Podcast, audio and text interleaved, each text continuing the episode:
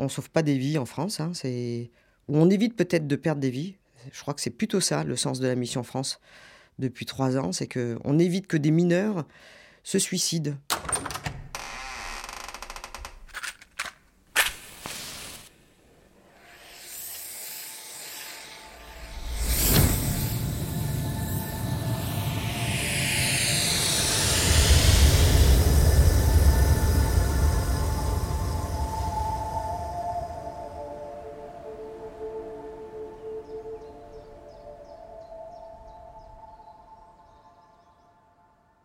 Nos filters.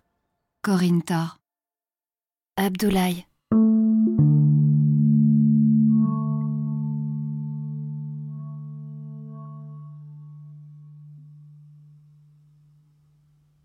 On rappelle en permanence, ce sont des enfants avant, d'être des migrants. Donc, euh, ce sont des, jeunes qui arrivent, des ados. On s'occupe en particulier d'une population très atypique, des mineurs qui ne sont pas reconnus mineurs. Alors, on utilise beaucoup euh, dans le jargon euh, le terme MNA, ce qui veut dire euh, mineur non accompagné. Il y a une convention hein, internationale, la protection de l'enfant, qui dit que tout mineur qui se présente sur le territoire doit être traité au bénéfice du doute, dans l'intérêt supérieur de l'enfant, et pris en charge jusqu'à ce que l'on démontre finalement qu'il n'est peut-être pas mineur, ou qu'il est bien mineur. Et la France n'applique pas ça. Ces gamins qui viennent en France, ils veulent aller à l'école. Ils veulent apprendre. Ils veulent aller à l'école. Euh, ils veulent apprendre pour avoir un métier. On accueille ces jeunes et on va leur poser trois questions. Tu es mineur? Oui. Tu n'as pas été reconnu mineur pendant l'évaluation? Oui. Tu n'es pas pris en charge déjà par une autre association? Non. À partir du moment où il y a ces questions qui sont posées, ils rentrent dans notre dispositif.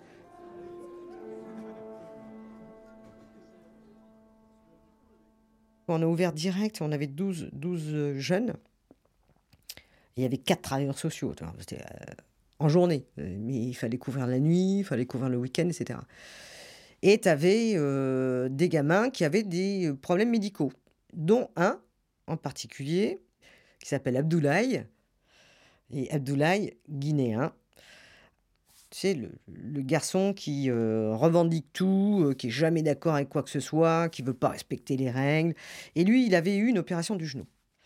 J'assiste à une discussion avec le travailleur social qui lui a répété, mais au moins dix fois en 25 minutes, Abdoulaye, mets ta genouillère. Abdoulaye, mets ta genouillère. Tu vois, le travailleur social qui, c'est l'accompagnement maman, quoi, papa, tu vois, c'est alors Abdoulaye, rien à faire, Abdoulaye. Il voulait pas mettre sa genouillère, alors que, bon, euh, on avait réussi à le faire opérer quand même, ce qui était déjà un miracle. Bon, au bout d'un moment, j'interviens, je lui dis Abdoulaye, euh, tu sais comment on s'appelle? Il dit oui, MSF. Je lui dis ça veut dire quoi, MSF Il dit Médecins sans frontières. Bon, s'il avait su qu'on n'était pas du tout médecins nous-mêmes, là, euh, tu vois, ça aurait été. Fallait surtout pas qu'il le sache. Et toi, t'es médecin, Abdoulaye? Il me dit non. Je lui dis Qu'est-ce que tu veux faire dans la vie? Mécanicien. Il me sort ça, tu vois. J'ai dit Bah, mécanicien, donc c'est de la mécanique. Bah, tu sais, la chirurgie, c'est aussi de la mécanique.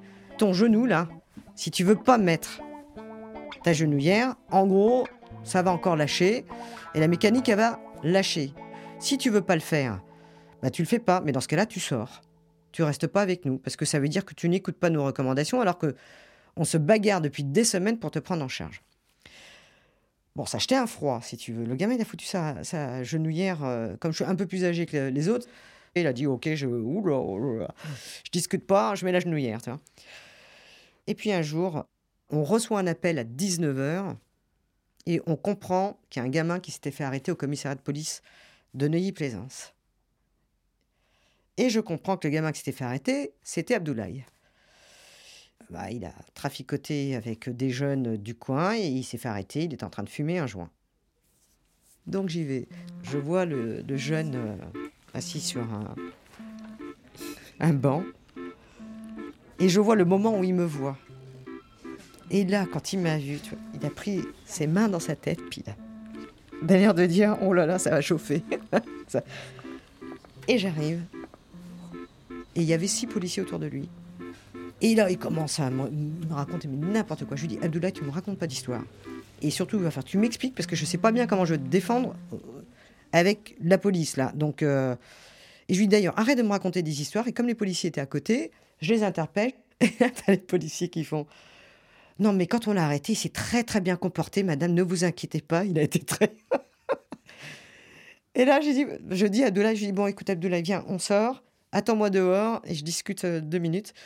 Et là, je, je- discute avec les policiers. Et J'étais inquiète, hein, tu vois, je savais pas trop ce qu'ils risquaient quand même. Et euh, je leur dis, mais qu'est-ce qu'ils risquent là? Il me dit, non, mais vous inquiétez pas, rien du tout.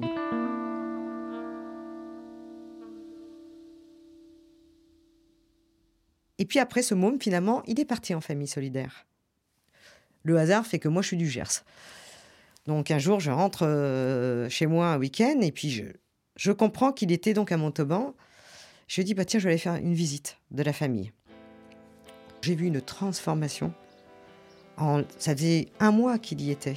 Une transformation. Il était, en plus, dans une famille qui avait un magasin de moto, qui faisait de la mécanique, qu'il avait pris en charge, qu'il avait réussi à le scolariser en, en, mais en 10 jours. Et quand je l'ai vu, le gamin me tombe dans les bras, tu vois, mais vraiment.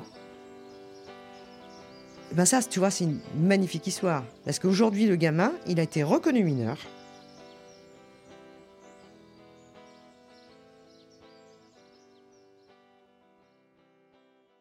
Dans le prochain épisode, Comme il n'y a pas les moyens humains, qu'il n'y a pas les moyens financiers, ben c'est facile, en fait, de faire en sorte finalement que la population qui officiellement n'a pas accès aux soins euh, soit rejetée de ce dispositif-là. Quoi. Voilà, c'est- tout bête, c'est inacceptable.